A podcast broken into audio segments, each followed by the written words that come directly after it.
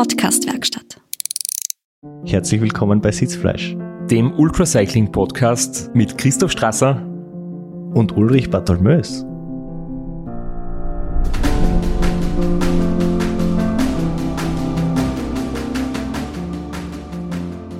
Ganz genau. Flo, du wirst heute noch den Intro ausgetauscht durch jemanden, der eine richtig interessante Geschichte zu erzählen hat. Und zwar das ganz prühwarm. Ihr zwei habt euch in Burgas im Hotel oder am Balkon mit einem Bier zusammengesetzt und du hast ganz frech dein Aufnahmegerät eingeschalten. Und was dabei rausgekommen ist, werdet ihr und auch ich zum ersten Mal hören, wieder mal ein Podcast, den ich mir selber anhören kann. ja, es ist so zustande gekommen, dass ich natürlich kein Aufnahmegerät mitgehabt habe. Für das war kein Platz, aber wir haben einfach das Handy mehr oder weniger spontan eingeschalten. Wir haben gesagt, okay, setzen wir uns einfach zusammen und quatschen wir. Das heißt, das wird heute eine Podcast-Episode sein, die nicht Studioqualität hat, dafür umso, ja, sagen wir, echter und authentischer ist. Man hört im Hintergrund, glaube ich, alles Mögliche, aber wir huchen es uns einfach an und trotzdem haben wir noch ein kleines Goodie, nämlich ähm, einen Einspieler vom offiziellen Podcast des Lost Dot Teams, also vom Transcontinental Podcast. Ja, und der viel diskutierte Moment, den werdet ihr auch ausführlich besprochen haben. Wir springen schon wieder komplett verrückt in der Zeit herum. Ihr habt das vor Ewigkeiten aufgenommen. Jetzt sprechen wir das Intro ein für die Folge, die in drei Wochen kommt. es ist verwirrend.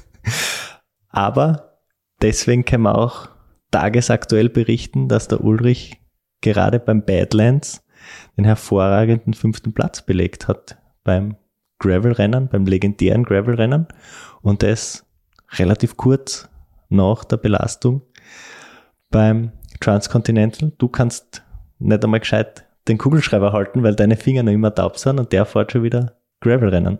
Anscheinend hilft Bier trinken nach dem Rennen, um schneller zu regenerieren. Vielleicht hätte ich mehr trinken sollen, aber gucken wir uns jetzt mal an, was der offizielle Podcast auf Englisch gesagt hat. Ähm, und zwar ist es darum gegangen, was für Sie, also für ähm, die Journalisten und die, die Podcast-Sprecher, ähm, der beste Moment des Rennens gewesen ist. I thought the moment involving Ulrich and Christoph was uh, with you know the drink where they uh, Christoph bought Ulrich a drink, um, which at the time was quite contentious, and you know there's talk of they could potentially have risked the race for this one moment. But I thought that moment was very very special act of uh, camaraderie where it's like, even though they are in an intense battle at the head of the race against each other, they can still take this time to share a drink and uh, and be friends and you know um, and I thought that was just like a beautiful moment. I thought that was really good. And I, I thought it really encapsulated what the spirit of ultra racing is because it's about the community and it's all done in, um, good spirits. Um, and I'm, I'm, really glad how it turned out and is, um, you know, happy to see that, um, how it was resolved in the end. Yeah. Uh, I mean, it's also particularly important because it's one of those moments that does open up the conversation on the rules, uh, of the race and how people judge, um, and quantify how these riders hold themselves in esteem and how the outside uh, dot watchers hold them in esteem as well. So yeah, I thought it was quite a pivotal moment in the race uh, and definitely a very exciting one. But um, yeah, one with great uh, sportsmanship. Loved it. It was good. Yeah, I think you're spot on. I think when people look back at this race, that's going to be one of the the main standout memories that's that's associated with it. And um, I think the way it's been handled, we've ended up with a lot of positives to come out of it, which is uh, which is a real relief and, and a really good thing. Auf Social Media, im offiziellen Transcontinental Podcast, kontrovers diskutiert, aber bei euch zwar nicht mehr so kontrovers. Oder vielleicht doch, wir werden es hören.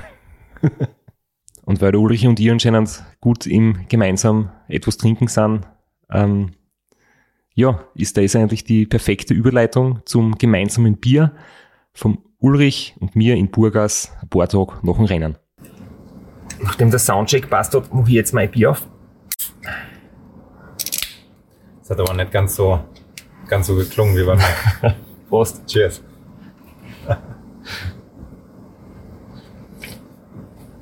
Kein Bier vor vier, Ja, das, sagt man bei uns.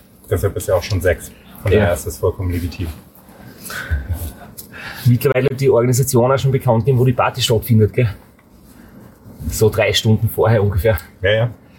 Wie gesagt, äh, so äh, einige kommen im, äh, kommen im Finish an und müssen sich dann erstmal noch irgendwie ein Hotel organisieren und andere kommen im Finish an und müssen dann erstmal noch äh, eine Party-Location organisieren. Sollen wir am Anfang ein bisschen so quasi sagen, die Disqualifikationsgeschichte kurz oder lassen wir das weg? Ah, ich bin zwiegespalten. Ich meine, ähm, also es, äh, es hat schon irgendwo eine, eine interessante Diskussion gezeigt und ich meine dann auch irgendwie gestern Abend nach, äh, nachdem wir das Statement veröffentlicht haben, ich meine, du hast es irgendwie äh, auf deinen Kanälen gesehen, was irgendwie so die Kommentare waren. Ähm, und äh, ich habe es bei mir, glaube ich, irgendwie eins zu eins gespiegelt gesehen.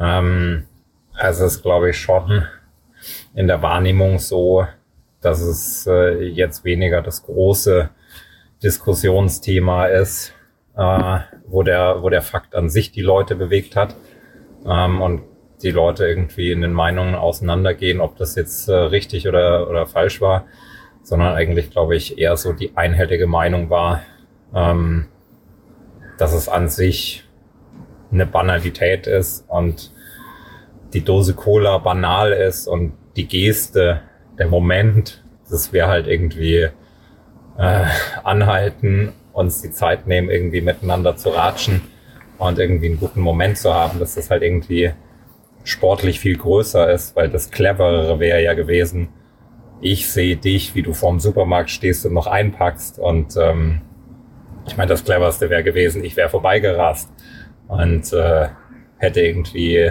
mir einen Vorsprung rausgefahren oder du, Du hättest, hättest mich stehen lassen und wärst davon und ich hätte wieder irgendwie äh, du hättest einen Rückstand Vorsprung haben können, ja, weil du warst, äh, wie wahrscheinlich immer im Rennen, einfach schneller bei so Sachen wie Einkaufen und ähm, die Stehzeiten hast du sicher besser minimiert, weil du das schon, schon öfter gemacht hast.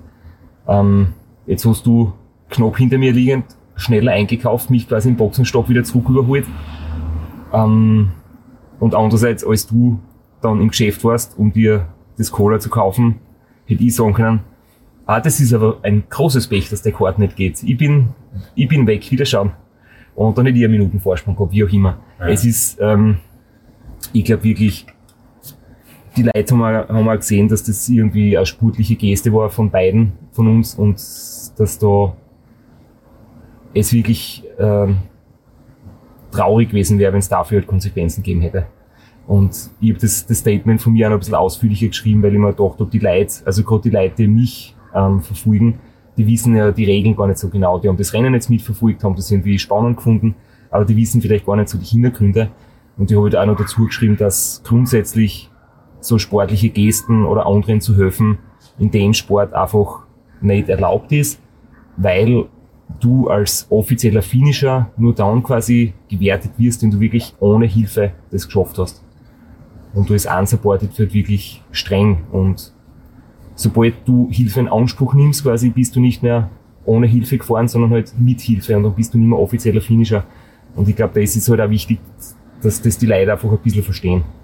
Dass es da nicht darum geht, ungut zu sein, wenn anderen sitzen zu lassen oder nicht zu helfen, wenn er ein Problem hat oder wenn er Panne hat oder wenn er eben zum Beispiel wirklich hungert und, und knapp am Verdursten ist und er hat kein Geld und du darfst ihm keins geben. Da geht es nicht darum, dass du ihn sitzen lassen sollst, sondern dass du ihm die Möglichkeit nicht nehmen sollst, dass er es aus eigener Kraft schafft. Ja. Ja, aber ich glaube, genau das ist halt, äh, genau das ist der Unterschied, äh, ob jemand Hilfe braucht und äh, sozusagen nach Hilfe in einer, in einer Situation fragt, wo er gewissermaßen in Not ist, weil er einen Defekt hat, weil er keine Verpflegung mehr hat, weil er hungert, weil er durstet, ähm, I don't know what. Ich meine, da ist es irgendwie ziemlich klar und eindeutig und verständlich. Ähm, ich glaube, die Situation, in der wir waren, war halt eher so eine, so eine Luxussituation, dass niemand was gebraucht hat und dass es, dass es damit nicht irgendwie um eine Hilfe beim Fortkommen ging, sondern eigentlich um ganz was anderes. Und das verändert natürlich die Situation, das verändert nicht die Regeln. Ähm, das heißt nicht, dass dann irgendwie die Regeln irgendwie an dem Moment außer Kraft sind. Ähm, aber trotzdem ist, glaube ich, so ein bisschen der Geschmack bei vielen geblieben, dass es halt so ein bisschen in die Absurdität geführt wird, weil hier keine Hilfe irgendwie gefragt und in Anspruch genommen wurde, vermeintlich, sondern es eigentlich um was ganz anderes ging, um irgendwie die Dose Cola, die es halt eigentlich nicht gebraucht hätte. Also sagen wir mal, wir hätten uns einfach an irgendeiner Straßenkreuzung getroffen, wo es halt keine Cola gehabt hätte, sondern nur irgendwie einen Brunnen dann hätten wir halt irgendwie beide einen Schluck aus dem Brunnen genommen und das Thema wäre irgendwie überhaupt nicht da gewesen. Oder wir hätten uns irgendwo mitten auf dem Feld getroffen, wo es noch nicht mal einen Brunnen gab. Ich meine, dann hätten wir den Moment auch irgendwie zelebriert, aber halt irgendwie ohne etwas. Und das war halt, glaube ich, einfach wirklich so eine Luxussituation, dass es halt da irgendwie gerade eine Cola gab. Und dann, ja, mei, ist halt einfach schön, die dann auch irgendwie zu nehmen. Aber ich glaube, wir haben uns beide ziemlich äh Sorgen gemacht, dass die Rennleitung echt überreagiert. Also wir haben uns dann getroffen und haben ganz ausführlich erklärt, was da los war, weil ich natürlich dieses Video in der Story gehabt habe, ähm, das die Rennleitung quasi ähm, aufmerksam gemacht hat auf das Ganze. Und da sind wir ziemlich ausgefragt worden. Ähm, du hast dann auch noch quasi mit deinen Online-Zahlungen oder mit der Kreditkartenzahlung äh, zeigen können, dass du kurz davor wirklich auftankt hast für 10 Euro und dass du quasi wirklich voll warst. Ähm, und es war einerseits sicher gut, dass die Rennleitung da genau hinschaut, aber ich habe mir schon Sorgen gemacht, dass es jetzt an einer Dose Kohle scheitert und vielleicht wir beide aus dem Klassement genommen werden. Da haben wir dann nach diesem Gespräch, wo sie dann gesagt haben, sie brauchen drei Stunden zum, zum sich beraten, haben wir dann schon ein Bier vor vier getrunken. Ja, ja ich meine, ich glaube, das ist ja mehr als nachvollziehbar, wenn du irgendwie ähm, zehn Tage am Limit irgendwie bist und fährst und äh, durch Höhen und Tiefen gehst und irgendwie, weiß nicht, äh, auch viele, viele Qualen irgendwie über dich ergehen lässt, äh, bei klirrender Kälte vom Umbreil abfährst, äh, dir einen abfrierst, äh, weiß ich nicht, äh, in der Nacht nass und klamm im Schlafsack äh, vor dich hin zitterst und es Schlafen nennst, äh, am Tag irgendwie in brütender Hitze nah an der Dehydration irgendwie durch die Gegend fährst und äh, ja, einfach alles gibst und wenn du dann irgendwie am Ende da sitzt und dir überlegst, so, jetzt, jetzt erklären wir uns hier und ähm, vielleicht sind zehn Tage, 240 Stunden, die Leistung von 240 Stunden wird entschieden in dem, was du irgendwie in weniger als zwei Minuten gemacht hast man kann es jetzt nicht in Prozent ausrechnen im Kopf, aber ähm, das ist halt irgendwie schon so auf 240 Stunden gesehen ja eher ein Wimpernschlag. Und wenn du dir dann vor Augen führst, ja, das kann jetzt irgendwie äh, über gut oder böse entscheiden, ich meine, das ist schon, ähm, das wäre schon schade, mhm. wenn es dann irgendwie heißt, ja, nee, ähm, habt ihr euch gut zehn Tage gequält, aber die zwei Minuten, die waren leider blöd. Du, ich glaube, das Ausrechnen, wie viel zwei Minuten entsprechen in Prozent von der Gesamtzeit, das dann der Flo für uns machen im Nachhinein. ich werde ihm das vorspülen. ja, jedenfalls, jedenfalls, äh, das Cola, das damals auf meine Rechnung gegangen ist, haben wir mittlerweile wieder beglichen. Also wir sind quasi finanziell quitt, den 1 Euro haben wir wieder rück, äh, rückgehandelt. Ähm, aber trotzdem, hey, es war, es war so brutal arg. Ähm, also die, die ganze Geschichte jetzt von mir, die, die ist eh schon ein bisschen erzählt worden, aber ich habe es wirklich so arg gefunden. Ich bin da äh, noch, war das eine Wochen oder waren es acht Tage? Ja. So irgendwas. Habe ich es dann tatsächlich halt geschafft, euch einzuholen und ich habe mir halt irgendwie gedacht, hey, Ulrich und Adam, die werden jetzt hoffentlich, haben wir gedacht, etwas geknickt sein, wenn, wenn ich da jetzt nach einer Woche quasi doch noch nach vorn komme und sie überhole. Und ich war dann im Endeffekt selbst fast geknickt, weil ich bin in der Nacht an dir vorbeigefahren, du bist kurz nach mir aus der Schlafpause gekommen. Und verschlafen. Ja, und, und ich habe durch die Handy-Umstellung aufs rumänische Netz und die eine Stunde Zeitverschiebung bin eine Stunde früher aufgewacht als geplant. Ah ja. Und das war mein Glück in dem Fall. Vielleicht war das nicht rennentscheidend, aber das hat halt gerade irgendwie zufällig gut zusammenpasst und ich wollte sowieso den Schlaf reduzieren. Jedenfalls, wie auch immer, ich habe euch dann eingeholt und war ein paar Minuten vorne und ich habe richtig Tempo gemacht. Also für die Verhältnisse so spät im Rennen, was man da halt noch Tempo machen kann. Aber ich bin wirklich in der Zeit ganz gut gefahren und ich habe gewusst, dass du schon mit dem Knie kämpfst und, und dass du mit dem Hintern Probleme hast und dann bist du wieder näher gekommen. Und auch der Adam hat nicht locker lassen. Das hat mich fast gebrochen, weil ich mir gedacht habe, was muss ich jetzt noch tun, damit ich euch endlich so irgendwie biegen kann. Ähm, das war wirklich für mich, für mich ganz, ganz äh, beeindruckend, dass, dass ich euch nicht abschieden habe können, obwohl in dem Moment eigentlich so das psychische Quäntchen Vorteil auf meiner Seite hätte sein müssen irgendwie. Ja, ich glaube, an dem Tag haben wir es uns, äh, haben wir uns wirklich gut, äh, gut besorgt. Ich habe irgendwie, ich stelle mir immer mehrere Wecker, äh, einfach nur um sicher zu gehen, dass ich, äh, dass ich eben nicht verschlafe und ähm, ich bin irgendwie beim ersten Wecker bin ich auch wach geworden und habe natürlich irgendwie als erstes den Tracker gecheckt. Da warst du irgendwie noch, weiß ich nicht, 20 Kilometer weit weg. Äh, und äh, ja, bin dann aber irgendwie doch nochmal eingenickt und als ich dann irgendwie aufgestanden bin und zusammengepackt habe, du bist gerade irgendwie da an der Tankstelle, wo ich geschlafen habe, bist du vorbeigedroschen, da habe ich gerade irgendwie zusammengepackt. Also Hast du das gesehen? Ich habe dich vorbeifahren sehen, ja.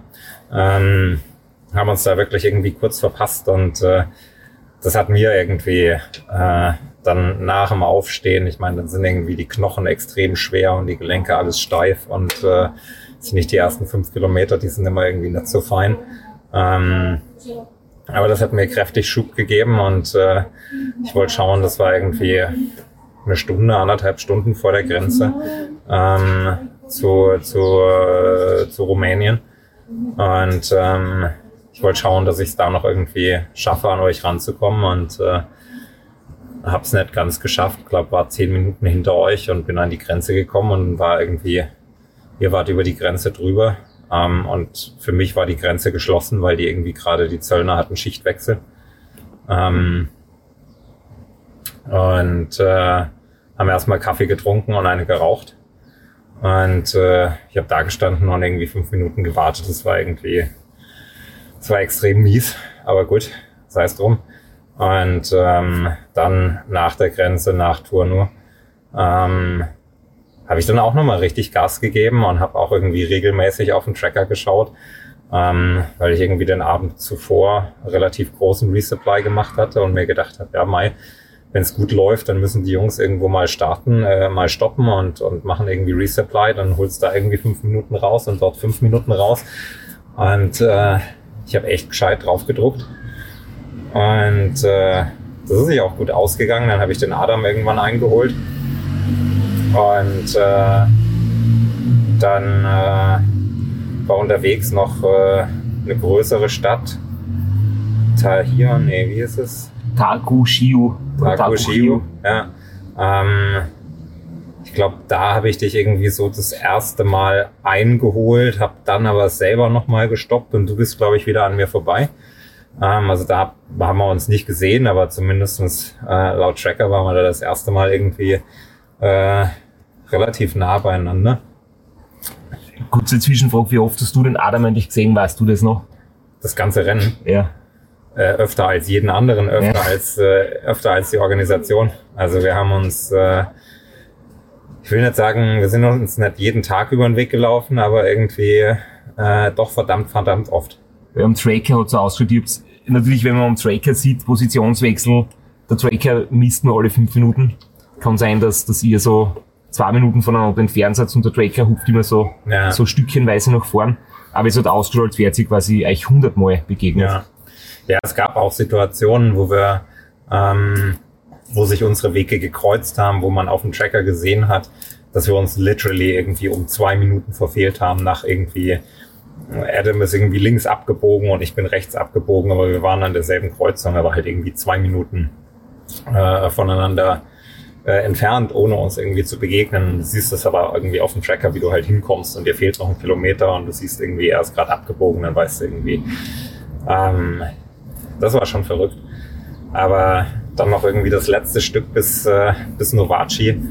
Ähm, bin ich schon auch nochmal gedrückt und äh, habe mir gedacht, Mai, äh, das geht sich schon aus, den Christoph, den holst du schon. Und äh, es war dann auch echt gut, äh, dich da an dem Supermarkt zu treffen.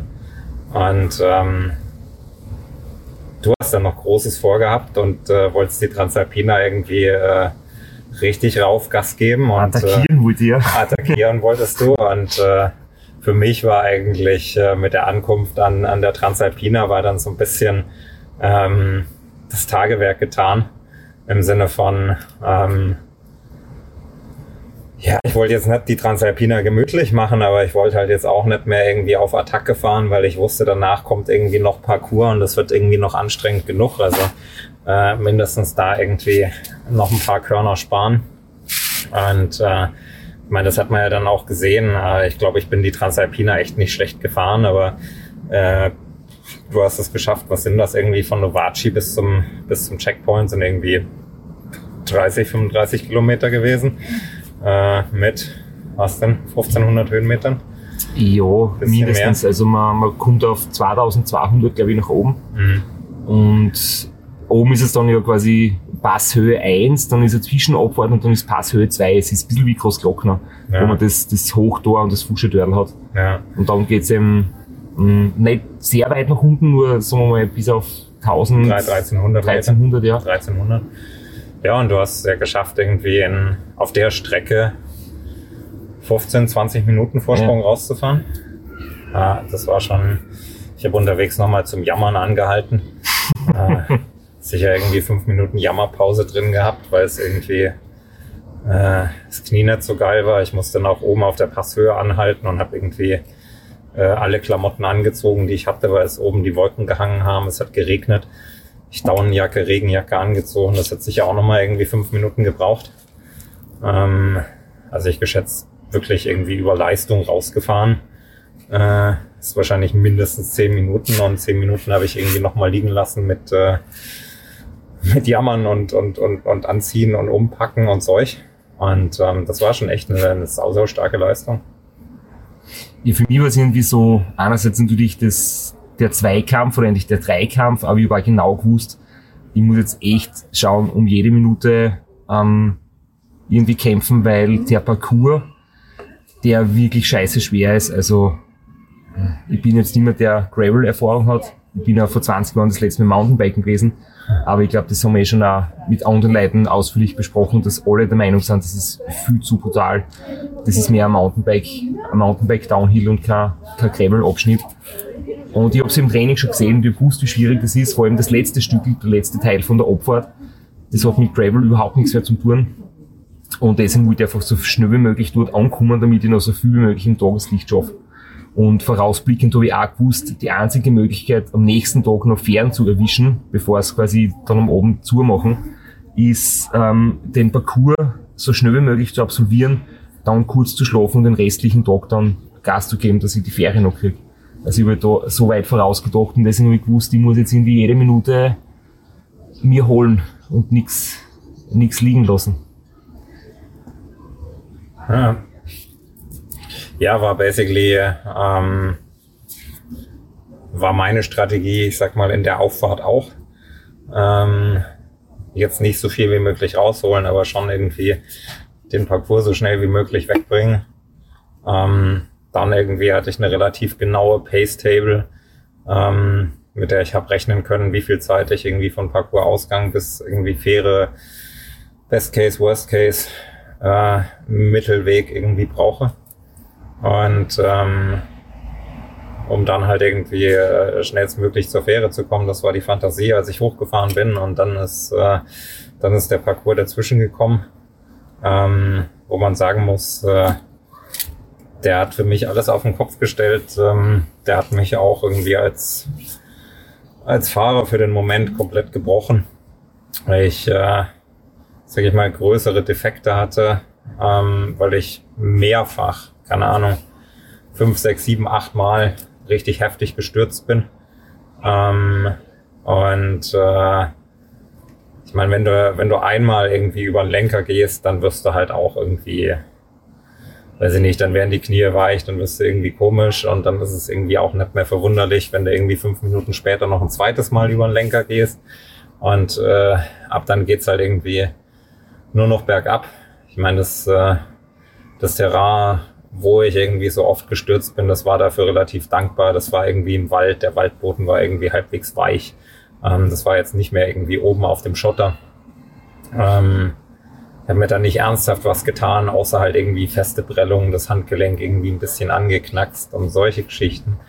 Ähm, aber es macht einen halt einfach unwahrscheinlich mürbe und es macht einen irgendwie langsam und äh, bin dann aus dem Parcours rausgekommen, da gab es dann auch kein Handynetz, ich habe das Dorf nicht mehr gefunden, ich habe irgendwie seit Stunden nichts gegessen, weil meine Vorräte alle waren. Und ähm, es war einfach so eine Verkettung von Verkettung von wenig hilfreichen Umständen, ähm, die mich einfach wahnsinnig viel gekostet haben. Und am nächsten Morgen bin ich irgendwie, weiß ich eher ziellos weitergezogen zum nächsten Supermarkt. Und es war irgendwie eher so ein jetzt einkaufen gehen. Und irgendwie hat sich's angefühlt, als ist es jetzt nur noch eine Radtour. Und eigentlich ist es eh schon komplett vorbei. Und ähm, hast du vor dem Parcours noch ordentlich einkaufen können? Nee. Weil ich weiß noch, wie wir uns da getroffen haben. Ich bin vom Checkpoint fertig gewesen, ähm, hab mir die Regenjacke wieder ausgezogen zur Auffahrt. Und ich habe vom Training her gewusst, wie ich mir das angeschaut habe dort. Ähm, es gibt unten beim Checkpoint, also nördlich von der Transalpine, wo man dann wieder Stiegel die Transalpine zurück rauf muss, zum Eingang Parcours, da gibt's ganz viele so Stände mit, mit Futter. so Marktstände. Genau. Die haben halt irgendwie Käse und, weiß ich nicht, regionale Produkte und Honig, Prosciutto und solche Honig Dinge. und Zeug, ja. Und ich habe das damals halt nicht so genau angeschaut, weil ich mir gedacht habe, naja, da gibt's definitiv ganz viele Dinge zum Essen. Und jetzt, wie ich im Rennen dort war, habe ich gesehen, es gibt eigentlich nichts Brauchbares. Und ich bin dann von einem Stand zum nächsten, dann habe ich eins gefunden mit Grillerei und mit daneben Brot und habe gefragt, ob sie bitte Sandwich haben. Und ähm, dann hat sie natürlich nicht Englisch kennen, aber sie irgendwie doch irgendwie mir dann halt gesagt, ähm, ja, du kannst eine Keule haben, ein Steak oder ein Kotelett oder irgend sowas. Oder ein Würstel. Und die hat gesagt, nein, bitte nur das Brot. Sie hat gesagt, nein, das geht nicht. nur Brot allein gibt's nicht. Und da bin ich weitergezogen und habe einen Standel gefunden, da haben sie das zumindest die Basics gehabt, also Snickers und diese, diese grausigen Seven-Day-Croissants. Großartig. Und da haben wir von jedem fünf gekauft und ich habe einfach mein Trikot vollgestopft, weil ich gewusst habe, das könnte wichtig sein. Ja. Wer weiß, wie lange man einen Parcours braucht, wenn es finster wird und das ist vielleicht wirklich wichtig, da jetzt einiges zu haben und auch am nächsten Tag wird es wahrscheinlich lange Zeit nicht was Gescheites geben. ja, das war clever. Ich habe mir, ich hab mir beim Vorbeifahren noch überlegt, äh, einfach einen Laib Käse zu kaufen.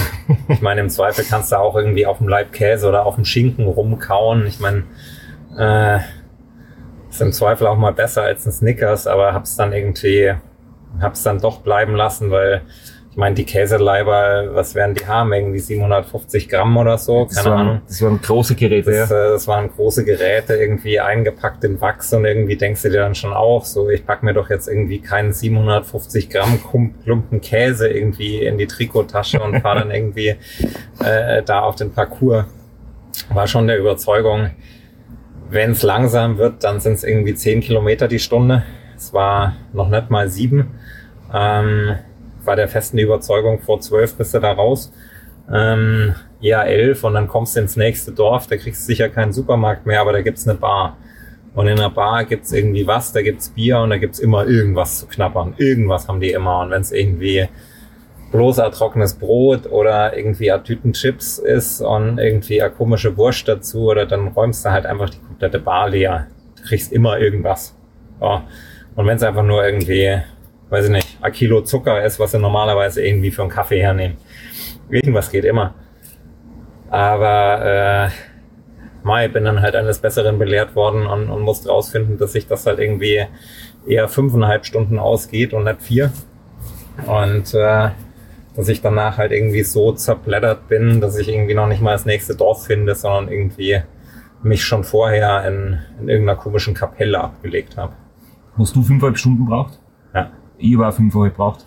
Im Training habe ich viereinhalb gebraucht bei Tageslicht und im Rennen bin ich sehr langsam gefahren, weil ich gewusst habe, egal wie langsam ich bin, ich möchte einfach nicht stürzen und ich möchte mein Radl nicht kaputt machen.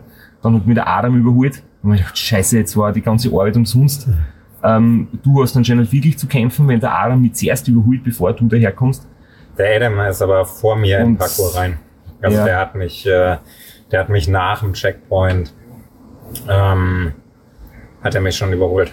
Weil, du, war, weil du unten ein bisschen länger braucht hast, oder? Ich habe äh, am Checkpoint noch größeres Assessment gemacht äh, und geschaut, ob sich das irgendwie, ob das wirklich eine gute Idee ist, in den Parcours reinzufahren, weil oben haben die Wolken gehangen. Ich war irgendwie sehr skeptisch, äh, was das Wetter anbetrifft, weil ich mir, ich meine, das ist alpines Gelände. Es mögen alles irgendwie nur Wolken sein, die über den Berg ziehen, aber du weißt halt auch nicht, was dahinter ist. Ja, es kann irgendwie eine fette Regenfront dahinter sein es kann irgendwie Sonnenschein dahinter sein und ich wollte irgendwie ein bisschen durchsteigen, woran ich bin. Und äh, Wetter Forecast hat zumindest gemeint, dass es irgendwie halbwegs trocken ist.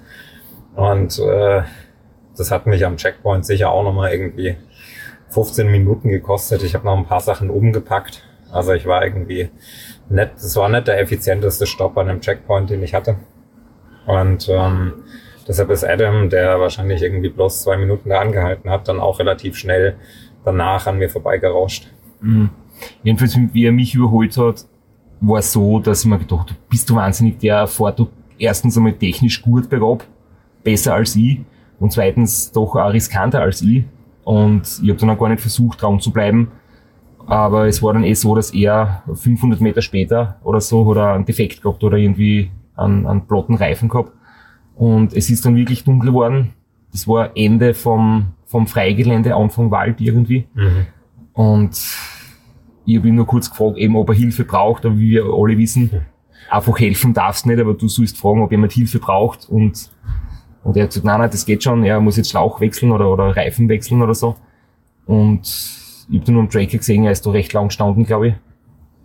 Ähm, und ich bin dann unten auch noch mal gestürzt, aber zum Glück nur ganz harmlos beim Rad tragen über so eine halb Meter tiefe Schluchtfurche oder was auch immer das war. Und bin da halt irgendwie mit dem Radl äh, Schwerpunkt falsch verlagert und, und auf die Seite, wo ich das Radl gehabt habe, quasi kopfüber da in den Gatsch geflogen. Aber zum Glück halt nur ein bisschen Prellungen und sonst nichts passiert. Aber das war so, wie ich es mir gedacht habe, dass eigentlich der Parcours für die ersten drei, also für uns drei, einfach nicht machbar war, ohne Schäden. Keiner von uns ist irgendwie sturzfrei durchgekommen. Und ja, wie soll es dann den Hinteren gehen, ne? die vielleicht noch müder sind oder, oder noch irgendwie mehr angeschlagen sind, jemand hat wirklich Sorgen gemacht und der Boden war tief, es war matschig. Also ja, irgendwie, ich tue mir schwer damit, dass so ein, ein Rennen mit, einem, mit einer Tragepassage im Schlamm irgendwie so mitentschieden wird. Das ist irgendwie gewöhnungsbedürftig. Ich glaube, es hat einen großen, schon einen großen Unterschied gemacht, ob dein Parcours am Tag oder in der Nacht genommen hast. Und es hat auch einen großen Unterschied gemacht, was für, was für Wetterbedingungen waren. Ähm, ich glaube, es hat nochmal irgendwie bisschen anders sein können, wenn es irgendwie trocken gewesen wäre. Bei uns ist nun irgendwie wirklich nass und schlammig und barzig gewesen.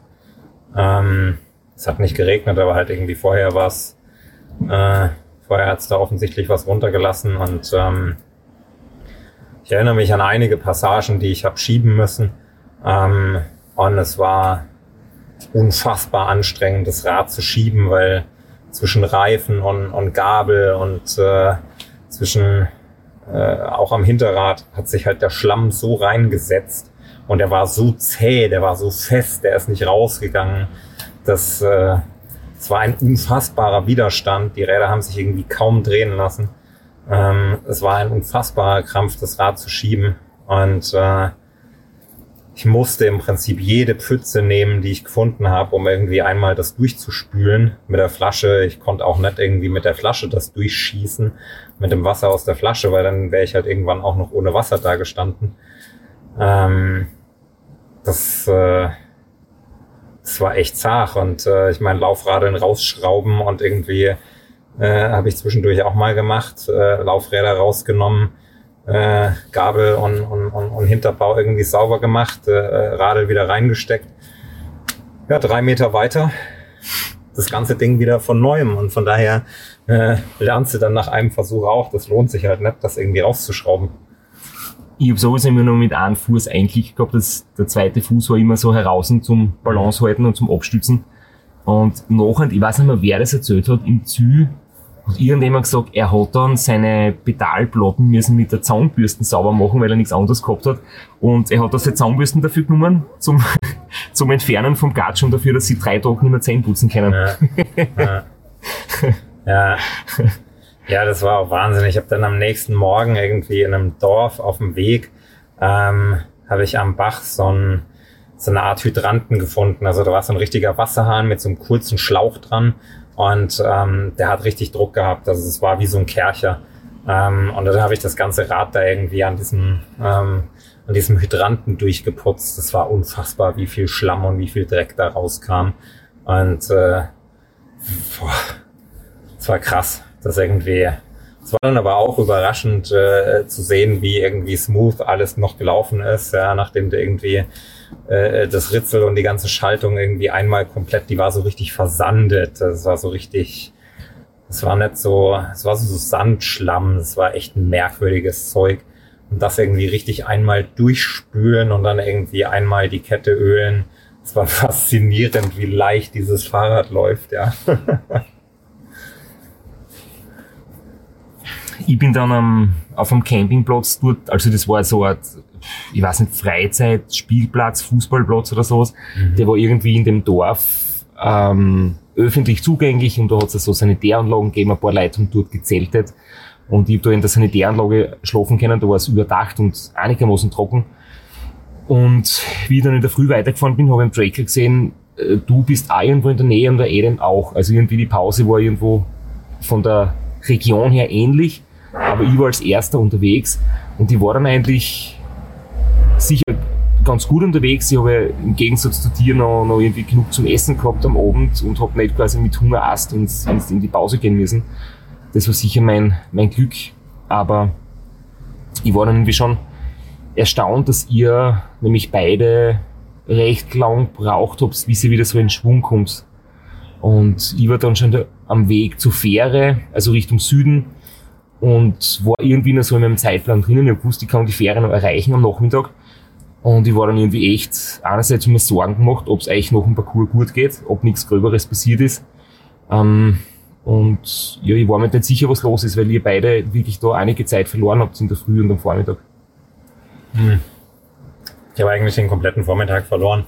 Ich war erst äh, morgens im Supermarkt, habe dann bestimmt eine halbe Stunde vor dem Supermarkt gesessen und habe einfach gefrühstückt. Ja. Ganz ohne, ganz ohne Stress und ähm, dann bin ich weitergefahren und habe den, ähm, hab den Adam getroffen, äh, noch im selben Ort. Ähm, der war auch nicht so fit beieinander. Wir sind dann irgendwie zwei, drei Kilometer zusammengefahren bis zu dieser großen E-Road, die da so ein Stück nach Norden ging. Und äh, da hat Adam dann Gas gegeben, da hast du gemerkt, er will von der E-Road runter. Ich war noch so, war noch so durch, dass äh, selbst irgendwie das Vorbeidonnern von irgendwie dem ganzen Verkehr das hat mich nicht sonderlich beeindruckt. Ich bin einfach irgendwie auf dem Seitenstreifen gefahren, habe es über mich ergehen lassen. Und ähm, ich habe dann am Abzweig von der von der E-Road, wo man die wieder verlassen musste und so eine kleine so eine kleine Extraschleife gefahren ist. Da war eine Bushaltestelle, da habe ich mich nochmal hingesetzt und wollte irgendwie bloß fünf Minuten Pause machen. Aus den fünf Minuten ist bestimmt auch nochmal eine halbe Stunde oder noch mehr geworden. Da habe ich einfach geschlafen äh, in der Sonne. Das war super cool. Und ähm, irgendwie war für mich zu dem Zeitpunkt ähm, das Rennen so ein bisschen so ein bisschen pausiert. Ja, es war irgendwie keinerlei keinerlei Motivation mehr da, irgendwo irgendwo hinzukommen. Und ähm, es hat mich eigentlich den, den kompletten Vormittag bis irgendwie Mittag 12, 1 gebraucht, bis ich wieder irgendwie mental auch so richtig am Dampfer war und geschnallt habe, hey, du fährst hier irgendwie gerade ein Rennen und äh, es ist vorbei, wenn du irgendwie über das Ziel rollst und nicht jetzt schon. Und äh, es hat aber, es hat de facto irgendwie von, von Parcours runter bis ähm, ich bin wieder irgendwie in einem halbwegs gescheiten Modus unterwegs, waren de facto zwölf Stunden dazwischen. Und ähm, in den zwölf Stunden ist halt nicht besonders viel vorwärts gegangen. Und war es irgendwie, wenn ich gefahren bin, war es eher so ein gemütliches Rollen.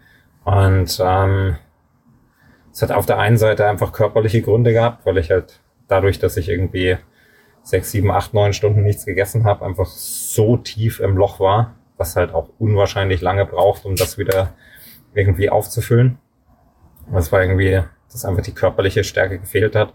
Und äh, das andere, dass mich die Nacht, wo ich dann halt auch irgendwie beim Schlafen gefroren habe, ähm, die mich halt auch einfach mental ganz, ganz weit runtergebracht hat und irgendwie, ähm, ich habe zwischendurch mal davon gesprochen, dass die Nacht mich irgendwie ähm, als Fahrer und als Person irgendwie gebrochen hat. Heute bin ich der Meinung, extrem angeknackt, aber gebrochen war ich sicher nicht. Ähm, man sieht das dann in der Situation irgendwie ein bisschen schwärzer, als es tatsächlich ist, aber ähm, ist nicht zu leugnen, sie hat mich irgendwie extrem krass angeknackst. Und ähm, das wirkt nach und bis man da irgendwie dann wieder fortkommt, ähm, dann dauert das ewig. Und dann habe ich aber das Momentum gefunden ähm, und war der Meinung, dass, äh, dass jetzt der Kampfgeist zurück ist und dass ich irgendwie mir eine alternative Strategie überlege und eine alternative Fähre ansteuere. Ähm, du warst lang über alle Berge und ähm, es war schon so an dem Punkt, dass ich mir gedacht habe, der Straps, der der zieht das jetzt durch und wenn ihm nichts Gröberes mehr passiert, dann, dann wird sich das auch ausgehen. Ähm, aber ich habe mir gedacht, wenn ich irgendwie nicht meine Plan A-Fähre ansteuere, die irgendwie kürzester Weg war, sondern wenn ich irgendwie 100 Kilometer Umweg nehme, dann kriege ich abends 23 Uhr noch eine Fähre. Und, das, äh, das Gemeine, Entschuldigung, die Störung, ähm, das Gemeine war, die drei Fähren, die man nehmen muss, die waren von der Rennleitung vorgegeben. Ja. Und die, was quasi den kürzesten Weg bietet, ähm, die geht nur viermal am Tag bis 17.30 Uhr das letzte Mal. Ja. Die, was ein minimal kleiner Umweg ist, die, was ich dann genommen habe, die geht eigentlich, ich weiß es jetzt nicht mehr. viermal am Tag. Die geht viermal am Tag, aber ein bisschen später noch. Das ist 19.30 glaube ich. Ja, genau. Und äh, die, was am weitesten weg ist, also was wirklich ein Umweg ist, die, was du angestellt hast, die geht eigentlich bis 23 Uhr. Das ja, heißt, die mit den besten Zeiten ja. verlangt einen Umweg. Und das ist irgendwie das, das Gemeine. Ja. Also du musst wirklich im Vorfeld gut abwiegen. Nimmst du den Umweg, kannst du später Stunde noch früher fahren oder nimmst du die kurze Strecken und gehst schlafen und bist in der Früh am anderen Ufer. Ja. Und ähm, das, was ich vorhin noch irgendwie dazu sagen wollte, ich wollte nicht unterbrechen, ähm, dass man das Gefühl hat, dass, dass das Rennen jetzt irgendwie aus ist oder dass man vergisst, dass man in einem Rennen ist. Vor dem habe ich auch sehr viel Angst gehabt eigentlich vor dem Start, weil ich eben ohne Crew und, und so weiter einfach irgendwie mir gedacht habe, du wirst das Rennfeeling nicht so aufkommen, weil, die, weil niemand da ist, der dich irgendwie an das Rennen erinnert, wenn du mal diesen, diesen Punkt erreichst. Und ich glaube, dass einfach der Parcours im Kopf so einen Schalter umlegt, du, du bist einmal in einer anderen Welt. Ja. Du bist nicht mehr auf der Straße unterwegs, du bist ja. plötzlich in einem komplett falschen Film.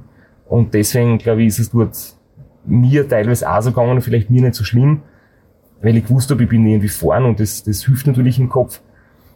Aber da ist es schwer, den Rennmodus aufrechtzuerhalten. Ja, aber ich kann mir zum Beispiel vorstellen, in der Situation, ähm, auch wenn ich null Erfahrung damit habe, aber wenn ich mir die Situation so ein bisschen versuche, in einen Supported-Modus zu, zu transportieren, ähm, diese, diese zwölf Stunden, die irgendwie zwischen Ausgang, Parcours und bis ich dieses Feeling, äh, warum ich eigentlich hier bin und was ich, was ich hier tue, bis ich das zurück hatte, dass das eigentlich irgendwie zwölf verschenkte Stunden waren, einfach weil ich nicht fokussiert war. Ich glaube, wenn man da jemanden dabei hat, der einfach auf einen einredet wie auf einen toten Gaul und einem das halt erklärt. Also ich war, ich meine, ich war physisch in der Lage, langsam Rad zu fahren. Das wäre kein Problem gewesen. Ja, ich hätte irgendwie meine 20 Kilometer in der Stunde, die hätte ich locker machen können.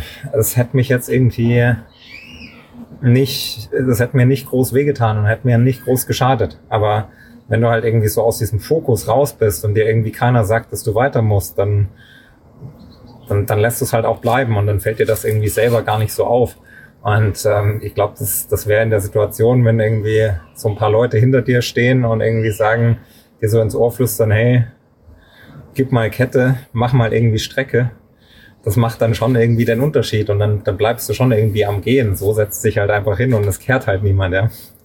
Ja, aber ich glaube, das hast du einmal gesagt oder haben es andere auch schon gesagt, sie, sie finden das dann stressig, wenn jetzt dann eine Crew zum Beispiel da ist, Betreuer, die dich irgendwie antreiben und du aber vielleicht gerade nicht in dem Modus bist, dann ist das irgendwie ein Stressfaktor und du möchtest gern in deinem Rhythmus, in deinem Tempo fahren. Ja.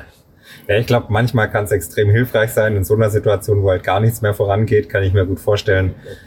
Also in der Situation hätte es mir sicher nicht gefallen. Heute hätte es mir sicher aus der, aus der Sichtweise heute, würde es mir sicher gefallen, wenn mich irgendjemand angetrieben hätte. Ähm, aber ich glaube, das ist immer so ein bisschen die tatsächlich die Gratwanderung, äh, ob und was man dann irgendwie in der, in der Minute haben will oder kann. Aber es ist zumindest so, wenn zu mir dann jemand sagt zum Beispiel, es ist nicht mehr weit, das ist das Schlimmste, was es gibt, da wäre ich wahnsinnig. Da drei komplett durch, Ja. da wäre ich so krantig. Ja. Aber immerhin reizt dich jemand, gell? immerhin hast du was zum Ärgern und irgendwie ist es noch besser, wie wenn es komplett so lethargisch ähm, ja, in dem eigenen, sagen wir mal, in der Antriebslosigkeit versiefst. Da Ja. wirst du zumindest Ja, so geärgert, dass du wieder munter wirst. Ja, das stimmt schon. Das habe ich aber auch manchmal, wenn mir meine Frau dann eine Textnachricht schreibt und sagt, du hast es bald geschafft. Ja, dann das, äh, das ist irgendwie das, das, dasselbe Konzept. Wenn du das liest, dann bin ich auch immer, So gut gemeint, aber irgendwie gerade in dem Moment es falsch an dann, irgendwie. dann bin ich auch nie damit zu begeistern. Es ist nie bald geschafft, selbst wenn es irgendwie noch fünf Kilometer sind. Es ist, Ja. es ist noch so weit weg, es ist nie bald. Ja, und weit weg war es vor allem durch die, durch die Geschichte, die jetzt, glaube ich, im Nachhinein, wenn ich mal durchlies, was die Leute auf dein Posting auch, wie du das mit der Fähre besprochen hast, ähm, geantwortet haben, ähm, die ein bisschen also zum, das ist ganz ein blödes Wort, verzeih mir, Sieger der Herzen, aber du hast wirklich viel, Entschuldigung, das nächste Bier geht auf mich. Nein, es, es haben wirklich sehr viele Leute irgendwie, glaube ich, mit dir mitgelitten. Ich auch. Ich hab mir gedacht, hey, das ist so beschissen und jetzt, jetzt haben sie diese Fähre gestoppt und du bist da umsonst hingefahren. Aber halt, wie du damit umgegangen bist, dass du, dass du nicht aufgesteckt hast und dass du das hingenommen hast und, und trotzdem weitergefahren bist und den zweiten Platz dann natürlich nicht so in der Form ins Ziel bringen hast können. Aber ich glaube, das war für viele Leute sehr berührend und inspirierend, mit sowas umzugehen und sie nicht, nicht unterkriegen zu lassen, sondern irgendwie mit, mit Sportsgeist und Durchhaltevermögen das, das trotzdem fertig zu fahren. Und ich glaube, du hast vielen Leuten mehr Leid getan als dir selbst. Zumindest hat es den Anschein gemacht. Ja, definitiv. Also ich bin, bin zu der Fähre hingefahren mit der Motivation, irgendwie sie 11 Uhr zu kriegen, über Nacht ein bisschen Vorsprung rauszufahren. Du warst, wie gesagt, lange weg. Da hat mich irgendwie nichts mehr hingezogen, aber ich war der festen Überzeugung, wenn ich jetzt irgendwie nochmal gut was leiste, dann, dann kriege ich irgendwie einen zweiten Platz in, in greifbare Nähe, dann ist da was zu machen. Und ähm, dann komme ich irgendwie eine Stunde vorher an der Fähre an, da ist alles dunkel, da ist alles geschlossen und die Fähre geht nicht wegen, wegen Niedrigwasser. Und äh, das, äh, das Media-Team vom, vom TCA äh, steht da und, und, und wartet de facto irgendwie auf mich und äh, dann da irgendwie von, von meinem emotionalen Kollaps äh, ich sag mal, eine kleine, eine kleine Dokumentation gemacht. Ähm, das Ganze extrem respektvoll, ja, das muss man ihnen jetzt irgendwie lassen. Ähm, aber trotzdem, trotzdem war die Situation natürlich ein bisschen skurril.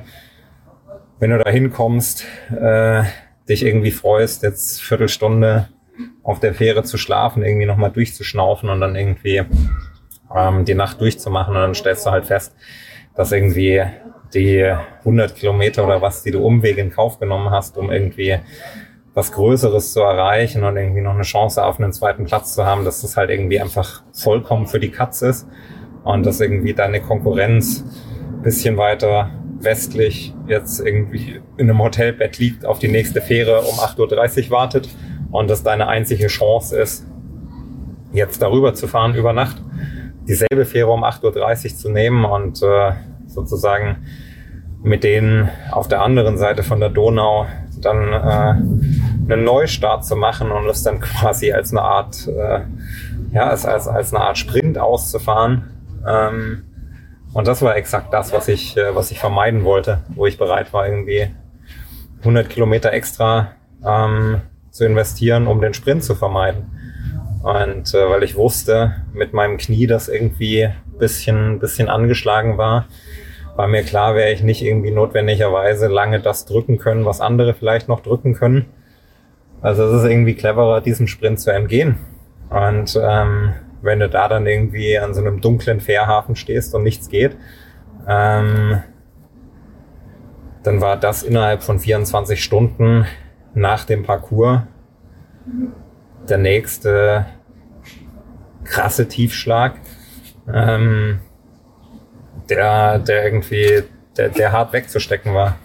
In dem Moment hat's mich, ähm, in dem Moment habe ich, glaube ich, einfach nur funktioniert, weil ich hatte keine groß andere Wahl. Ja. Ähm, habe mir gedacht, ja, Mai hilft halt nichts. Ähm, aber es ist über Zeit dann schon schlimmer geworden, weil die, es waren dann 120 Kilometer bis, bis zu dem anderen Fährhafen, ähm, die ich da über Nacht fahren musste. Und ähm, da hat es halt straffen Gegenwind und ich habe irgendwie kaum 20 Kilometer in der Stunde geschafft. Und ähm, dann fängst du halt an zu rechnen, wie lange brauche ich denn irgendwie für 120 Kilometer, wenn ich 20 Kilometer die Stunde mache. Und äh, dann bist du müde und stellst irgendwie fest, ja, keine Ahnung, sechs Stunden, sieben Stunden mit ein bisschen Puffer. Und dann stellst du fest, dass du halt irgendwie kaum noch was zum Schlafen übrig hast. Dann habe ich nochmal irgendwie eine Stunde geschlafen und habe mich dann irgendwie weiter geprügelt und äh, das war das war eine krasse Plackerei. Ja, und äh, am Ende kommst du da an und äh, fährst mit den anderen Jungs irgendwie über die Fähre. Ähm, und äh, weißt genau, die ersten 30 Minuten werden jetzt entscheidend sein. Die, die musste irgendwie mitgehen. Die ersten 30 Minuten von dem Sprint und dann kannst du hoffen, dass es ruhiger wird. Und dann sind die Jungs losgestiefelt und aus den 30 Minuten sind für mich 30 Sekunden geworden. 30 Sekunden gedauert, bis ich erkannt habe, das kannst du nicht mitgehen. Und dann sind sie davon. Und ähm, dann haben sie ein Loch aufgefahren. Ähm, das, äh, das gibt dir dann mit. Und äh, ja, dann ist es halt irgendwann nur noch der pure, jetzt fahren wir ins Zielkampf und nicht mehr irgendwie der Kampf irgendwie gegen, gegen jemand anderen, weil du halt irgendwie feststellen musst, du hast alles, was du irgendwo hattest, hast du auf der anderen Seite von der Donau gelassen. Und äh, jetzt hast du halt irgendwie, jetzt hast du nichts mehr dabei und jetzt hast du nichts mehr zu melden. Ich kann sagen, jetzt, ähm, also wie ihr da angekommen seid, war ich schon so irgendwie. Drei, dreimal frisch geduscht. Nein, gar nicht. Ich bin ja um 13 Uhr Ortszeit oder so ins Ziel gekommen und ihr seid um 8 in der Früh mit der Fähre gefahren oder 9 Uhr, sowas. Mhm. Genau, also ich habe da schon noch so 100, 150 Kilometer gehabt oder so ungefähr. Aber natürlich habe ich gewusst, sturzfrei bleiben und es kann nichts mehr passieren. Aber ich habe halt irgendwie echt mitgefiebert, weil es mir natürlich auch gefesselt hat, was da hinter mir abgeht. Und du und der Adam habt so lange Zeit das Rennen angeführt und ich hätte natürlich nichts fairer gefunden oder nichts cooler gefunden, wenn wir drei das Podium bilden und äh, ich habe dann auch gesehen, das wird nicht funktionieren. Also du wirst das nicht logischerweise nicht machen können. Und habe dann irgendwie auch mir überlegt, finde ich das fair? Es ist ja viel Leute haben das kommentiert und, und diskutiert, dass die Rennleitung da quasi keine Info durchgibt. Und da sind wir jetzt wieder so bei dem Punkt, was bedeutet unsupported, was ist die eigene ähm, Verantwortung der Teilnehmer, über was muss man sich selbst informieren und über welche Dinge wird man von der Rennleitung informiert. Und ob sie die Fähre, den, den, die Schließung der Fähre gewusst haben oder nicht, ist jetzt nur eine Vermutung. Es hat so gewirkt, weil einem das Medienteam auf dich gewartet hat und trotzdem ist das quasi nicht kommuniziert worden und das war irgendwie so ein Ding, wo ich mir gedacht hätte, da hätte ich, wenn es mich so erwischt hätte, einfach ja wirklich eine Wut gehabt. Vielleicht unbegründet, aber trotzdem hätte diese Emotion wahrscheinlich nicht so verstecken können. Wenn man denkt, irgendwie, man fühlt sich da ein bisschen eher unfair behandelt irgendwie. Weil eine Baustelle, wo die Straßen zu ist, das ist wirklich Pech und das gibt's immer wieder. Aber eine Fährschließung, das wird ja doch normalerweise kundgetan und, und die Rennleitung informiert uns nicht, weil halt das ihre Philosophie ist. Ja. Gut, ähm, also ich meine, was sich was sich herausgestellt hat, ähm, es hat genau einem einzigen Fahrer ähm, ist dadurch ein Nachteil entstanden. Und, äh, alle anderen wissen es dann, ne? Und alle anderen, alle anderen wissen es dann. Es ist äh, meines Wissens nach auch äh, kein zweiter Fahrer mehr da irgendwie an diesen Hafen gefahren und hat irgendwie versucht, da überzusetzen.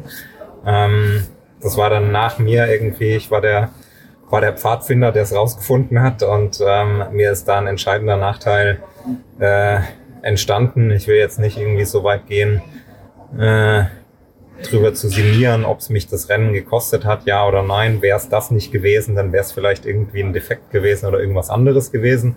Das ist alles, das ist alles pure Spekulation, aber ähm, der Nachteil, der ist halt äh, nicht wegzudiskutieren, was ich aber ähm, sofort realisiert habe, als ich dort stand.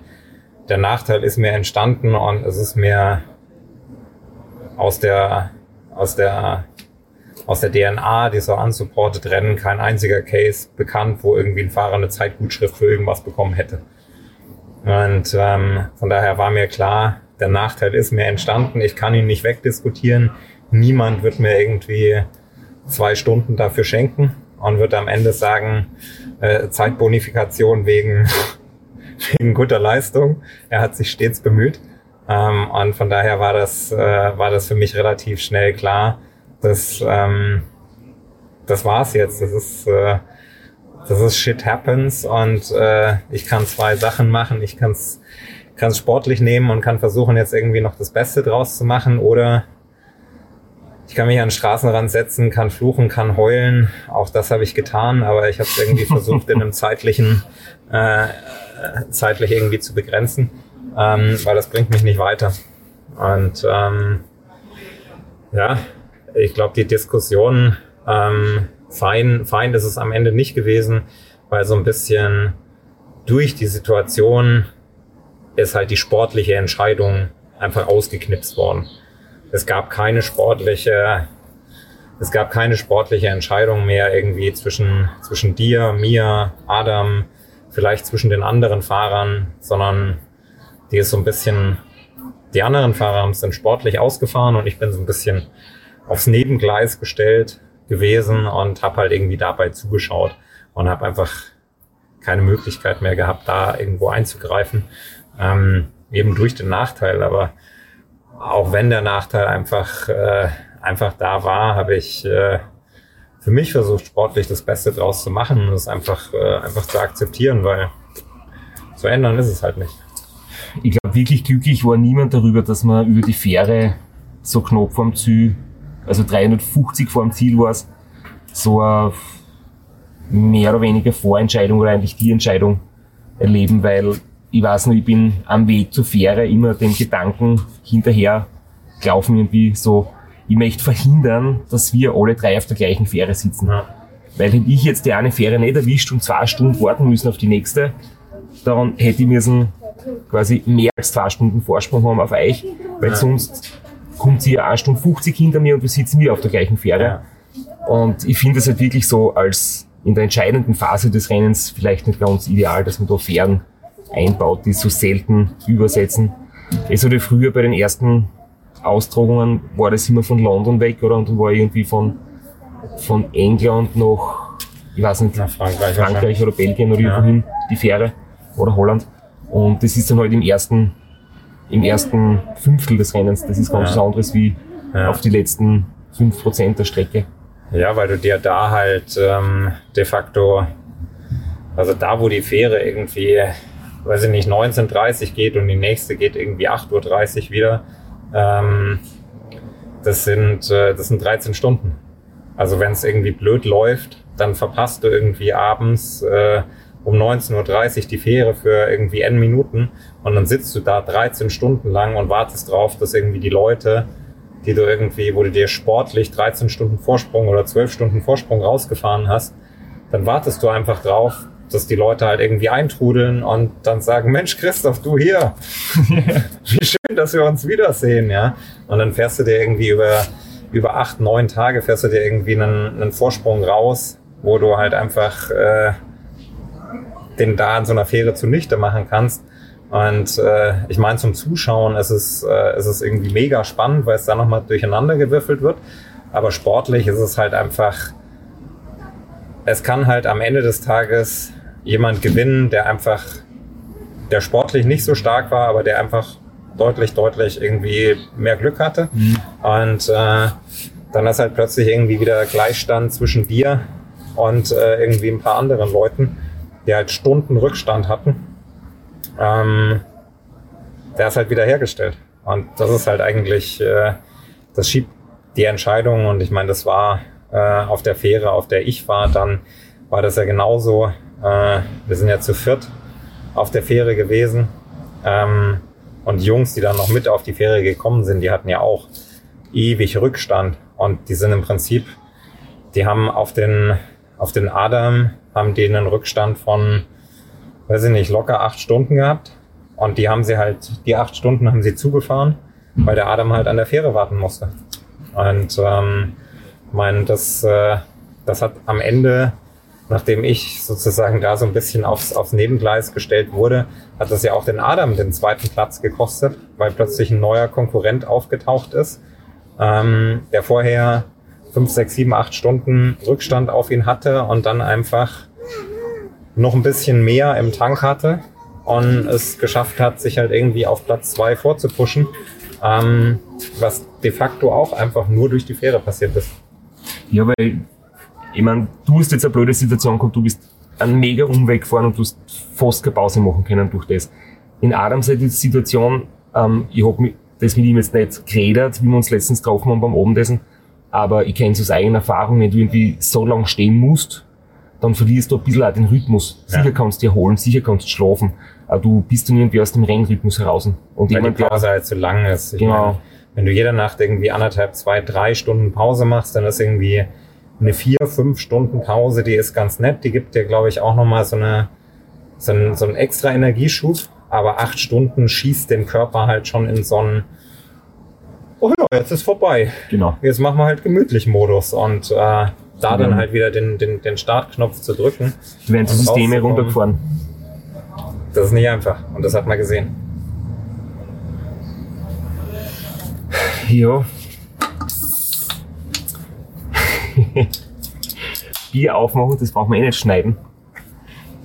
Ja. Das ist eigentlich viel, das ist eigentlich viel cooler so, was aufnehmen, oder? Als im Studio. Kann man Bier trinken dabei.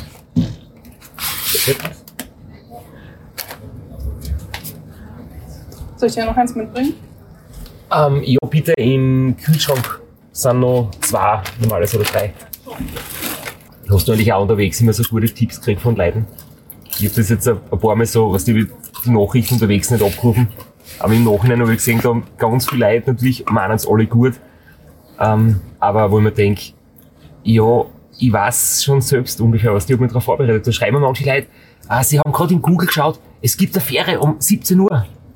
Das kennt sie ausgehen. Und ich habe halt im Vorfeld von alle Fähren, alle Zeiten gehabt, alle Verbindungen, wie viele Kilometer zu welcher Fähre, wo könnte ich noch abzweigen, wenn ich doch zur anderen Fähre muss. Äh, dann waren ein paar Fähren, die haben im Juli und im August andere Fährzeiten gehabt. Das heißt, mit 1. August ändert, ändert sich der Fahrplan, das habe ich alles parat gehabt. Und Leute glauben wirklich, ich fahre da hin ohne, ohne irgendwas auf gut Glück und fahre zufällig irgendwo hin.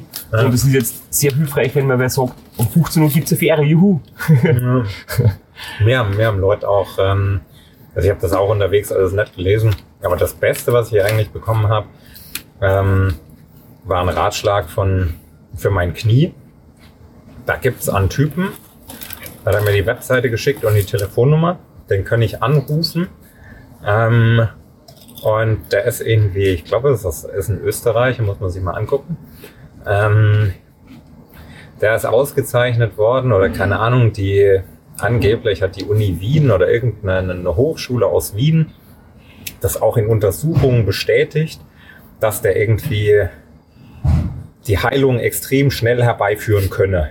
Fernheilung oder wie? Oder? Ja, ja, und ich soll ihn irgendwie anrufen und er wird das irgendwie mit WhatsApp Video Call und man könnte da irgendwie was machen und es geht super schnell und es dauert auch nicht lange ähm, und dann wäre das irgendwie alles kein Problem mehr. Ähm, und ich habe die Nachricht natürlich nicht gelesen und ähm, habe die, hab die erst jetzt gelesen, als ich irgendwie zurück bin. Da habe mir gedacht, ja, okay, krass. Und jetzt hat der Typ mir aber irgendwie nochmal geschrieben und hat sich irgendwie so ein bisschen beleidigt gegeben, dass ich halt irgendwie offensichtlich bei dem Typen weder angerufen habe noch sonst irgendwas gemacht habe, weil ähm, er hat ihn extra angerufen und hat ihn vorgewarnt und hat gesagt, pass auf, da ruft dich jetzt irgendwie gleich einer an, der sitzt auf dem Fahrrad und du musst jetzt irgendwie sein Knie ganz machen. Ähm, Und der hat dann offensichtlich wieder mit dem gesprochen, hat halt irgendwie spitz gekriegt, dass ich den nicht angerufen habe, weil ich es halt einfach nicht gelesen habe. Ähm, und hat jetzt irgendwie nochmal, nicht böse, aber irgendwie hast schon so ein bisschen gemerkt, dass es irgendwie ein bisschen enttäuscht, dass du es irgendwie nicht gemacht hast. Ja, oder irgendwelche Leute haben mir dann irgendwie Tipps gegeben. Ähm, ja, ganz klar, deine Schuhplatten sind falsch eingestellt. Du musst irgendwie musst schauen, dass du die Schuhplatten gescheit richtest. Ich habe das auch auf deinen Bildern gesehen. Die Schuhplatten sind falsch. Oder. Ich habe das gleiche gehabt, äh, wie das Foto war vom, von dem ganzen Klumpert, das ich einpacke, also das quasi das Equipment. Und ich habe halt meine Vergiss den Reisepass nicht. Reservekids, ja. Und ich habe zum Beispiel das Trikot nicht fotografiert. Aha. Und dann hat irgendwer geschrieben, ob, ob ich nicht mit warmem Wetter rechne, weil ich habe natürlich nur das Langarm-Trikot fotografiert, das eingepackt wird. Und dass ich kurzes anziehe, ist irgendwie selbstverständlich. Und da haben mir Leute gesagt, ob ich nicht ein kurzes Trikot mitnehmen möchte. Und an Reisepass bin ich erinnert worden, an die Kreditkarten bin ich erinnert worden. Und jemand hat bei den Kids gesagt, warum ich eigentlich die gelben nehme, die blauen sind viel besser von Shimano. Hat ihm ein Bikefitter gesagt. okay. Äh, ist das auch mit den, ähm, die gelbe haben eine andere Gradzahl, oder? Genau, die gelben haben ein bisschen mehr Freiraum mhm. und die blauen sind vielleicht, wenn du wenn du in Mark Cavendish abhängen willst im Sprint mhm. und mit 2000 Watt unterwegs bist, sind die blauen wahrscheinlich besser. Mhm. Aber wenn du äh, ein Parcours runterschiebst in Rumänien oder mit der Zaunbürste den Dreck aus die Kids rausputzt, ist das wahrscheinlich ja. ziemlich egal und die Göben haben halt einfach, die verzeihen ein bisschen mehr. Eben wenn man Schmerzen hat, kann man sich ein bisschen anders positionieren ja. oder so. Ja. Aber um das soll es eigentlich nicht gehen, aber es ist immer lustig, wenn dann Leute so ganz gute Tipps geben, als ob wir das erste Mal aufs Radl steigen. So. Hey, was war eigentlich das, das Beste, was du gegessen hast? Ich habe nämlich auch ein cooles Ding, das habe ich noch nie vorher gesehen und jetzt auch nicht mehr gefunden. Ich habe auch so ein geiles Gericht gefunden, das war echt spitze. Aber zuerst musst du mal sagen, was dein Lieblingsessen war. Hm. Also, ähm, ich bin in ganz Westeuropa bis, bis Bosnien, glaube ich. Oder das letzte Mal in Italien. Ich weiß es nicht mehr, Slowenien vielleicht auch nochmal. I don't know. Ähm, nur bei McDonalds und Burger King gewesen. Ähm, das Gute ist, dass ähm, die national unterschiedliche Gerichte haben. Okay. also die, die, die, die Menüs unterscheiden sich, ähm, äh, sich ein bisschen. Ähm, aber äh, das, äh, da habe ich mich durchgeschlagen. Ähm, das ist so mein, mein Traditionsessen. Ähm, und ansonsten habe ich eigentlich ich habe tatsächlich kein, kein kulinarisches Highlight äh, abgesehen davon gehabt, weil danach habe ich mich dann nur noch habe ich mich dann nur noch von Tankstellen, Futter und Sandwiches und solchen Kisten ernährt und, ähm, und ich glaube gar nichts mehr Warmes gegessen. Ja.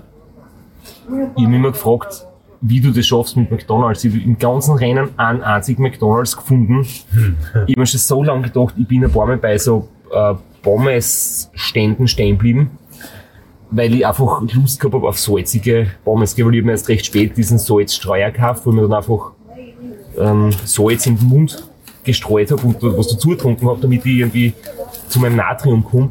Aber ich habe schon so Appetit gehabt auf Pommes und es hat nicht wirklich was gegeben und schon vor, allem kein Mackie. Und ich habe dann halt zwei, dreimal mir bei so Imbiss-Lokalen versucht, was zu bestellen. Und einmal, das hat wirklich ewig gedauert, habe ich gefragt, ob es ob's Pommes to go haben, zum Mitnehmen. Und die Kölnerin hat gesagt, ja sicher.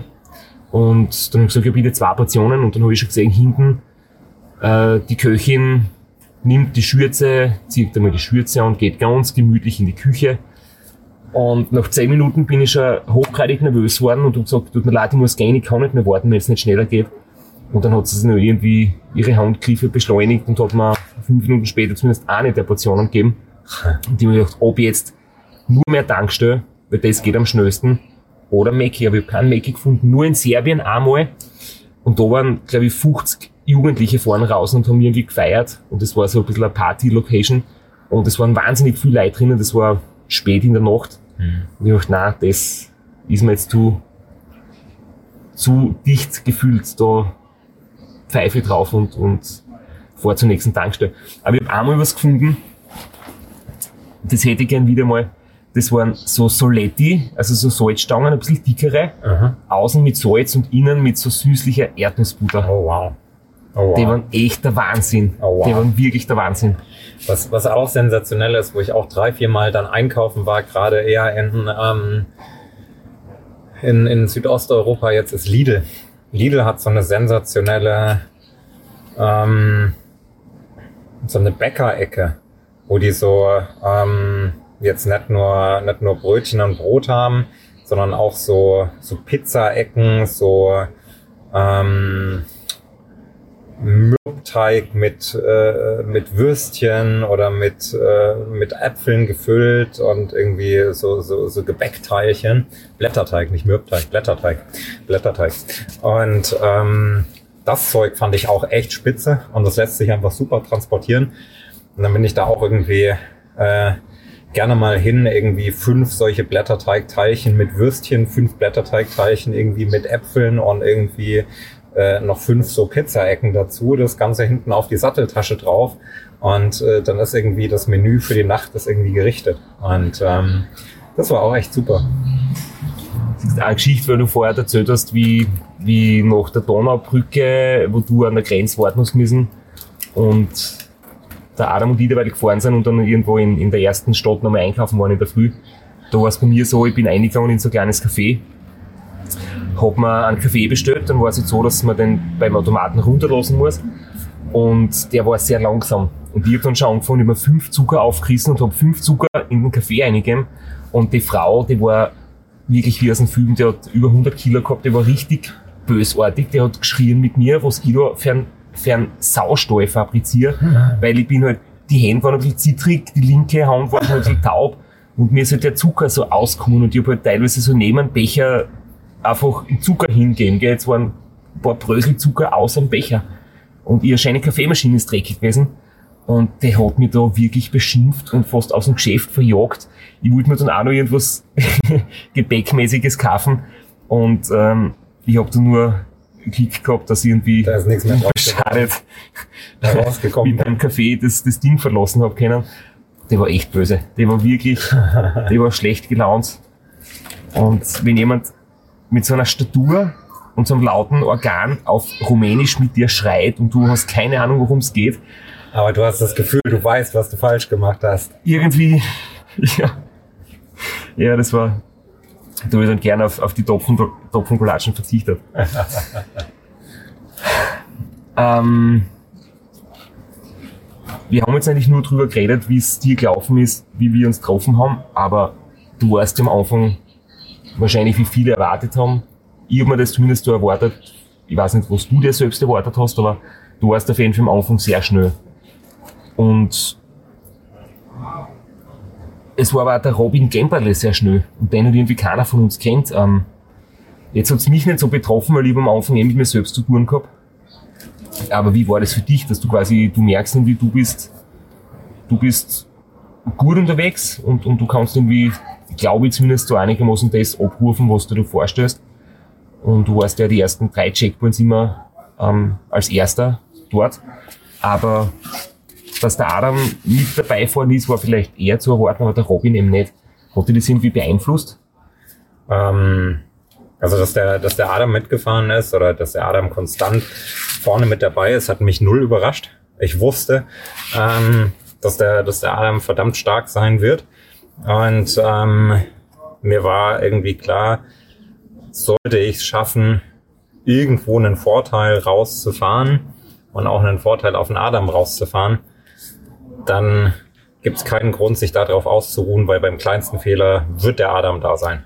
Ich wusste einfach, der Adam ist extrem effizient, der Adam äh, kann auch harsche Konditionen, schlechtestes Wetter extrem gut ab. Der ist super zäh, super gut.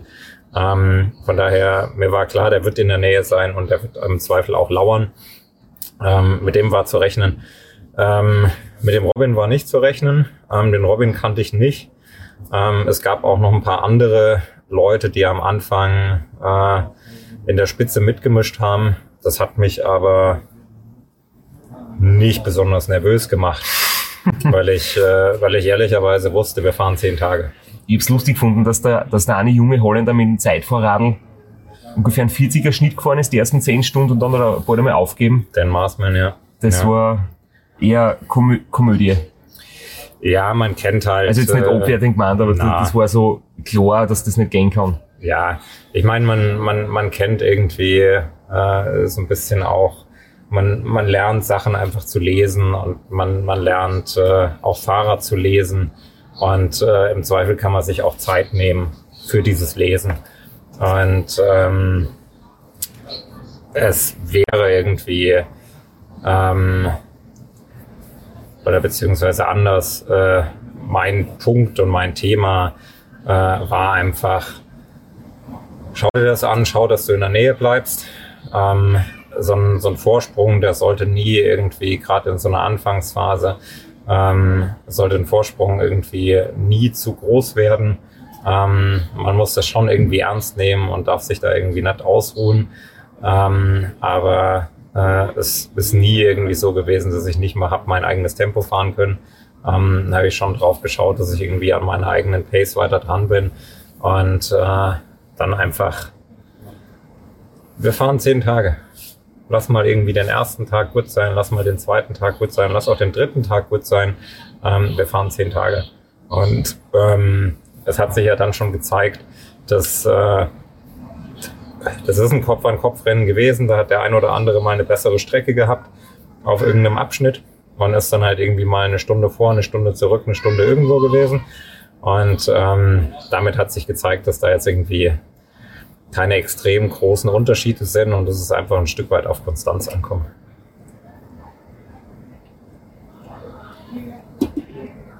Oh. Und ähm, den Robin hat es dann, glaube ich, ähm, nach Checkpoint 2, nach dem Gavia, hat den Robin, glaube ich, äh, in, in Italien oder Richtung, Richtung Slowenien hin, hat den leider richtig aufgestellt mit, äh, mit Saddle Source. Hat er richtig Probleme gehabt.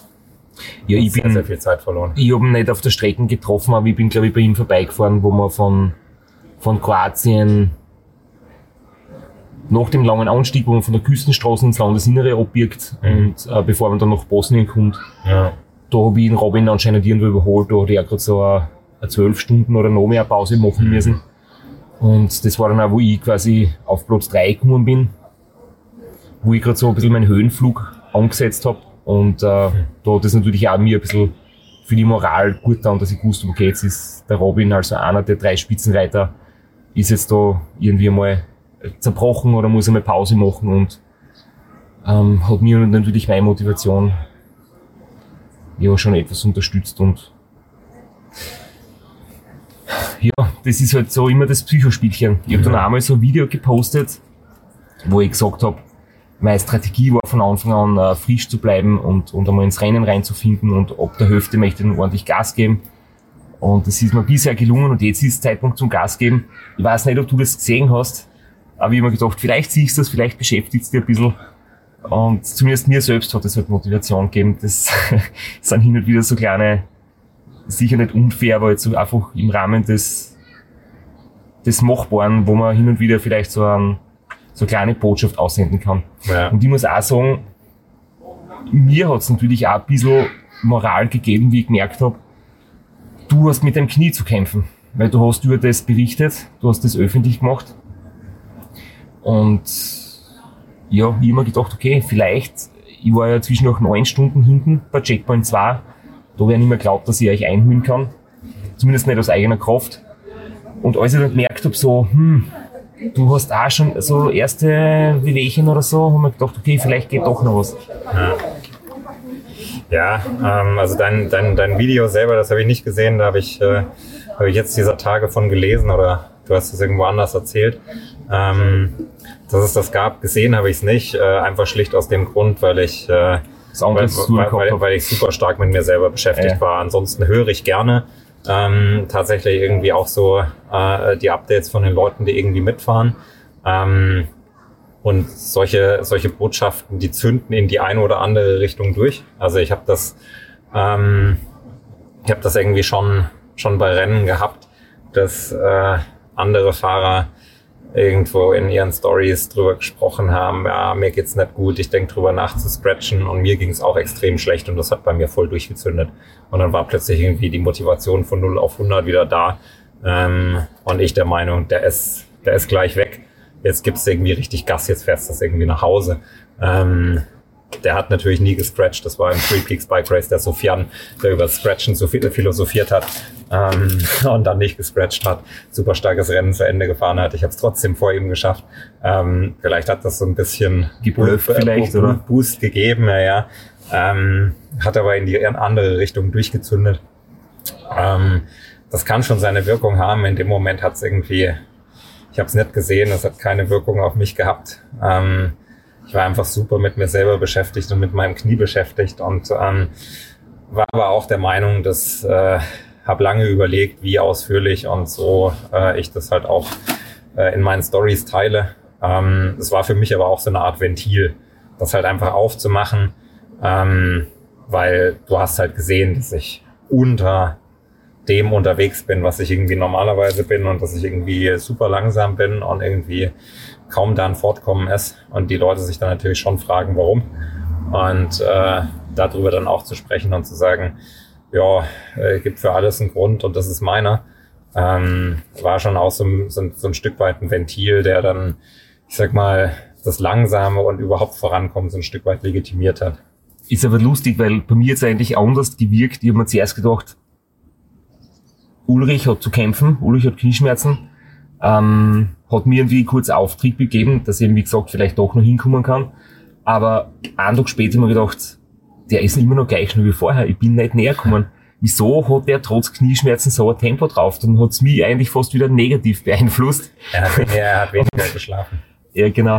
Äh, aber auf jeden Fall, es ist, wie gesagt, in, in, es kann in die eine oder andere Richtung gehen, aber wenn so das Psychologische mit zum Spülen anfängt, mit zu schwingen anfängt, ist es irgendwie ganz interessant und ich kann mir vorstellen, als außenstehender Beobachter, der von beiden Seiten so irgendwie die, die Updates sieht und wie sie das dann gegenseitig irgendwie beeinflusst, ist das, glaube ich, echt spannend. Selbst hat man natürlich so den Tunnelblick. Ja, ja ich habe das Knie versucht, so ein bisschen über, über Schlaf zu kompensieren, also über weniger Schlaf zu kompensieren und habe äh, tatsächlich äh, dreiviertel Stunde bis Stunde weniger geschlafen als irgendwie eigentlich gedacht und geplant ähm, um so ein bisschen nicht den Schaden zu nivellieren, aber ähm, zumindest in Grenzen zu halten. Das hat soweit auch ganz gut funktioniert, aber naja, man zahlt es vielleicht dann an anderer Stelle. Eigentlich wollten wir uns noch kurz zusammensetzen, bevor die finnische Party, äh, bevor die finnische Party steigt. Gell? Jetzt sitzen wir schon ewig da, es sind schon zwei Dosen Bier leer. Mm, das ist aber nur, weil du so schnell trinkst. Meiner ist noch halb voll. Ja, ich bin heute schon wieder trainieren gewesen und das war fürchterlich. Also wir sind ja gestern eine Runde gemeinsam gefahren, heute bin ich nochmal allein gefahren, weil du hast den Radl einpackt. Ähm, mir ist gar nicht gut gegangen. Ich habe heute versucht, nicht nur zu rollen, sondern Grundlagentraining zu machen. Und bei der erstbesten Tankstelle bin ich schon am Gehsteig gesessen und habe schon Cola und Sneakers einkauft. Und da habe ich gedacht, scheiße, das ist... Äh, es reicht schon, ich werde jetzt dann bald wieder heimfahren. Wie geht's jetzt bei dir weiter? Tust du gleich wieder, tust du weiter trainieren oder mm. machst du jetzt erstmal Blockpause? Ja, ein bisschen locker trainieren, aber jetzt nicht gezielt und ähm, auch Ziele für heuer, also King of the Lake Zeit fahren, komplett konträr zu dem, was wir jetzt gemacht haben, eine Stunde Vollgas. Aber ansonsten, glaube ich, werde ich heuer nicht mehr so viel machen und zumindest noch nichts vor. Wann ist der Kottel im September? Ähm, 17.09. glaube ich, ja. Ah. Aber wo sie die noch fragen will, du hast einmal gesagt, du hast zu mir gesagt, cool, dass ich mitfahre beim TCR, vor zwei Monaten oder so, wie, wie ich es irgendwie offiziell gemacht habe. Und dann hast du gemeint, es wird einmal für dich Zeit, als Supporter-Trainer zu fahren. also wenn ich, wenn ich jetzt mal auf Unsupported umsteige, zumindest einmal versuchsweise, dann wirst du mal Supporter-Trainer probieren äh, schon drüber nachgedacht? Ja, ich habe es äh, ich hab's befürchtet, dass, äh, dass die Frage kommt.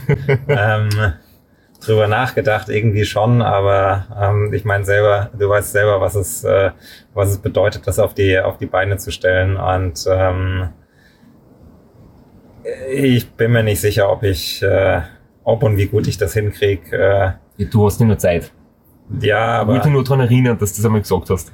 Ja, ich habe äh, ich hab einen Respekt vor, irgendwie eine, eine gute Crew auf die Beine zu stellen. Ähm, und äh, ich weiß, was es, oder ich meine mir einzubilden, was es heißt, irgendwie da eine gute Crew irgendwie ähm, am Start zu haben, um irgendwie ein gutes Ergebnis ähm, zu liefern. Ich meine, wenn ich irgendwie sowas in Angriff nehmen würde, dann wäre es auch nett, um irgendwie mal was supported gefahren zu sein, sondern dann will ich es halt auch irgendwie erfolgreich fahren und dafür braucht es halt irgendwie, ähm, glaube ich, auch eine gescheite Mannschaft. Ähm, es ist jetzt, glaube ich, ein bisschen Zeit, über sowas nachzudenken und äh, schauen wir mal. Geplant ist es noch nicht. Ich glaube, die finnische Party ist jetzt geplant, oder? Ich denke, wir sollten dorthin gehen. Das ist ein guter Plan. Und ja, das Schöne ist, also das muss ich wirklich sagen, das ist das Schöne. Immer beim, beim Unsupported zuerst gedacht, okay, man kommt ins Ziel und irgendwie ist nichts. Sonst hast du zumindest auch, wenn nichts los ist, zumindest dein Team, mit denen du feiern kannst, gell? Und da ist halt wirklich gar nichts. Und was aber schon ist, man hat dadurch logischerweise, wenn man nicht mit dem Team unterwegs ist, mehr Kontakt mit anderen Fahrern, man lernt ja. wirklich coole Leute kennen. Und ähm, es sind echt besonders, besonders interessante und faszinierende Menschen dort zusammenkommen. Das hat mir echt gefallen. Einerseits vom Wettkampf her, andererseits von den Persönlichkeiten her. Äh, ein bisschen chaotisch manche, ein bisschen so Lebenskünstler, ein bisschen so Aussteiger, ein bisschen Freaks, Leistungen, aber durchwegs wirklich sensationell gut. Finde ich echt gut, welche Leute man da kennenlernt. Ja. Ja, es kommt halt, äh, es kommt halt so ein bisschen später, wenn die Leute alles so im, im, genau. im Finish eintrudeln, dann kommt da irgendwie so das Leben rein. Aber wenn du, wenn du als Erster reinkommst, dann ist es, glaube ich, noch so ein bisschen. Du hast ja mal vom Ram berichtet, wie irgendwie nach, äh, nach der ganzen Strapaze einmal durch die USA da einfach nur dieser Strich in, in Annapolis auf der Straße ist und das soll es jetzt gewesen sein. Ähm, ich glaube, da hast du dann wenigstens irgendwie noch deine Truppe bei dir, die irgendwie diesen Strich irgendwie zu einem, zu einem Happening macht. Hier genau. ist es irgendwie, sind es zwei Personen, wenn du Glück hast, die irgendwie da rumstehen und ähm, das ist es gewesen. Aber ich glaube, das Happening kommt halt einfach danach, wenn das Leben einkehrt und die Leute herkommen und alle irgendwie ihre Geschichten teilen, dann wird es irgendwie lustig. Aber ähm, als erster ankommen ist manchmal ein bisschen surreal. Ich weiß. das, kennst, das kennst du schon. Ich habe es auch schon, schon erlebt, dass, ähm, dass ich nach äh, hast denn dreieinhalbtausend Kilometern im Ziel angekommen war und da war niemand außer meiner Frau. Und das ist dann so ein bisschen so. Ähm, also ich habe mich riesig gefreut, dass meine Frau da war. Aber man rechnet mit was anderem, ja. Yeah. ja, bevor wir die Party verpassen, gehen wir, oder? Ich drücke auf Stopp. Mach das.